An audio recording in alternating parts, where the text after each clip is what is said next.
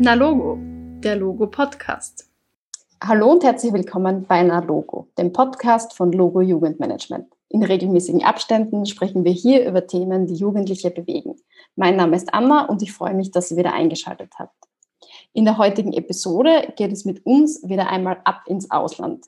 Martina wird mit mir über ihre Auslandserfahrungen in Estland sprechen. Sie war dort für mehrere Monate in einer Sonderschule äh, beschäftigt und hat dort eben mit Jugendlichen gearbeitet. Und was sie dort äh, genau gemacht hat, erzählt sie uns am besten gleich selbst. Hallo, liebe Martina, herzlich willkommen bei uns im Podcast. Hallo. Ja, Martina, kannst du dich zu Beginn unseren Hörerinnen vielleicht ganz kurz vorstellen und erzählen, was du eben als Auslandsaufenthalt gemacht hast und ja, wie das so abgelaufen ist ungefähr? Ja, also ich bin die Martina, ich bin 21 Jahre alt und habe voriges Jahr meinen ESK-Aufenthalt in Estland absolviert. Ich war dort ähm, in Achtme in einem kleinen Dorf in der Nähe von der russischen Grenze und habe dort circa zehn Monate in einer Sonderschule gearbeitet. Allerdings mit Unterbrechungen, da ist Corona dazwischen gekommen, aber ich bin trotzdem sehr froh, dass ich das ähm, trotzdem machen und dürfen. Und ESK ähm, ist der Europäische Solidaritätskorps und es ist ein Programm von der EU und es ermöglicht den Jugendlichen, ähm, sich bei gemeinnützigen Projekten zu engagieren und eben ins Ausland zu gehen. Ja, genau, das wäre eh schon meine nächste Frage gewesen. Also für alle, die ähm, den Europäischen Solidaritätskorb nicht kennen, was man darin macht, du hast das schon sehr, sehr gut zusammengefasst.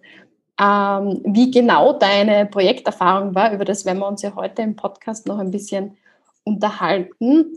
Aber jetzt würde mich nur interessieren, wie ist es eigentlich dazu gekommen, dass du ins Ausland äh, gehen wolltest? Was hat dich bewegt? Also ich habe schon länger mit dem Gedanken gespielt, ähm, ins Ausland zu gehen. Und hinzukommen ist noch, dass ich noch nicht genau gewusst habe, was ich nach der Schule studieren möchte. Und dann bin ich auf einen Infoabend ins Logo gegangen und bin auf dieses Programm gestoßen und war sofort begeistert. Und ja, so bin ich ähm, dazu gekommen. Ähm, und wie ist, dann, wie ist dann weitergegangen? Also du warst auf dieser Infoveranstaltung und dann, ähm, was waren deine nächsten Schritte? Also wie ist die Vorbereitungsphase abgelaufen und wann hast du damit begonnen, deinen Auslandsaufenthalt zu planen? Ja, also ich habe, glaube ich, recht früh begonnen. Ich habe mit, ich im Februar war es, habe ich begonnen ähm, zu recherchieren und auf einer Plattform mich umgeschaut, wo eben alle Projekte aufgelistet sind.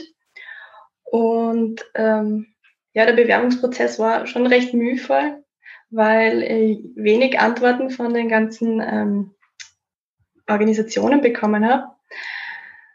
Aber dann im April, glaube ich, Anfang April war das, habe ich dann eine Antwort von meiner Organisation dann bekommen, wo ich dann hingegangen bin. Und ähm, ja, habe dann gleich ein Interview mit denen ausgemacht und das hat mir dann sofort gefallen. Und muss auch noch dazu sagen, Estland war nicht mein Traumland jetzt da, aber ich wollte irgendwas Neues entdecken und das hat sich dann gut ergeben und bin sehr froh, dass ich diese Entscheidung getroffen habe. Und vielleicht blicken wir jetzt einfach ein bisschen auch in dein Projekt.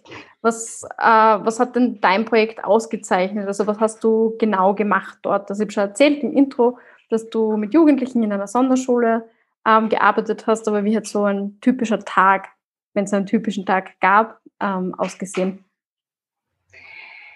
Ja, ähm, ich habe ähm, sowohl Lehrer als auch Schüler im Alltag unterstützt ähm, habe eigentlich sehr viele verschiedene Tätigkeiten gehabt und am Anfang war es eher weniger, nachdem auch die Sprachbarriere gegeben war. Also ich habe zu Beginn kein Russisch können, ähm, habe dann einen Russischkurs gemacht und das hat mir natürlich dann auch vereinfacht, dass ich mit Kindern arbeiten habe können oder besser arbeiten habe können.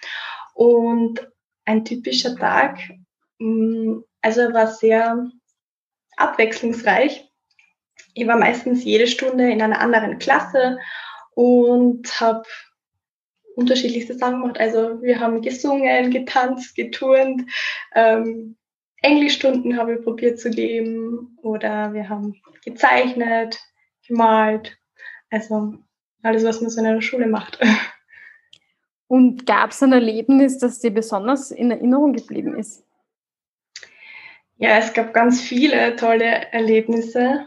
Ähm, was mir jetzt besonders in Erinnerung bleibt, ähm, ist eine Schulaufführung gewesen. Also wir haben ein Märchen einstudiert und äh, ja, also das war wirklich sehr aufwendig. Wir haben einige Wochen dafür geprobt und alles vorbereitet und äh, das war wirklich ein tolles Erlebnis, dass wir das dann gemeinsam geschafft haben. Und ja, das waren jetzt so die positiven Dinge, aber gab es auch irgendwie manchmal schwierige Zeiten in deinem Projekt oder gibt es irgendwelche Entscheidungen, die du währenddessen getroffen hast, wenn du nochmal so die Erfahrung machen würdest, ah, das würde ich beim nächsten Mal vielleicht anders machen oder hat es eh so gepasst für dich? Also zu Beginn war es schon eine große Herausforderung. Also ich war das erste Mal ganz alleine, so lange weg und ich habe eben niemanden verstanden. Es war schon ähm, sehr schwierig am Anfang, aber ich bin sehr froh, dass ich da durchgehalten habe. Das kann ich ja nur jedem empfehlen, dass es am Anfang immer ein bisschen Herausforderung ist. Und aber es ist dann mit der Zeit eben immer besser geworden und ja, rückblickend ähm, würde ich das eben alles noch einmal eigentlich so machen. Also ich habe ja schon mit sehr, sehr vielen ähm, Freiwilligen gesprochen und das haben eigentlich alle bestätigt, dass der Anfang meist ein bisschen schwierig ist, weil einfach auch alles neu ist und ungewohnt. Aber es zahlt sich dann umso mehr auch aus, wenn man die Erfahrung auch länger ähm, macht, weil das Beste kommt äh, bekanntlich ja zum Schluss. Genau. Ja, zum Abschluss vielleicht noch, was sind denn so deine Top 3 Tipps, die du Jugendlichen weitergeben möchtest, die sich ebenfalls für den ESK interessieren?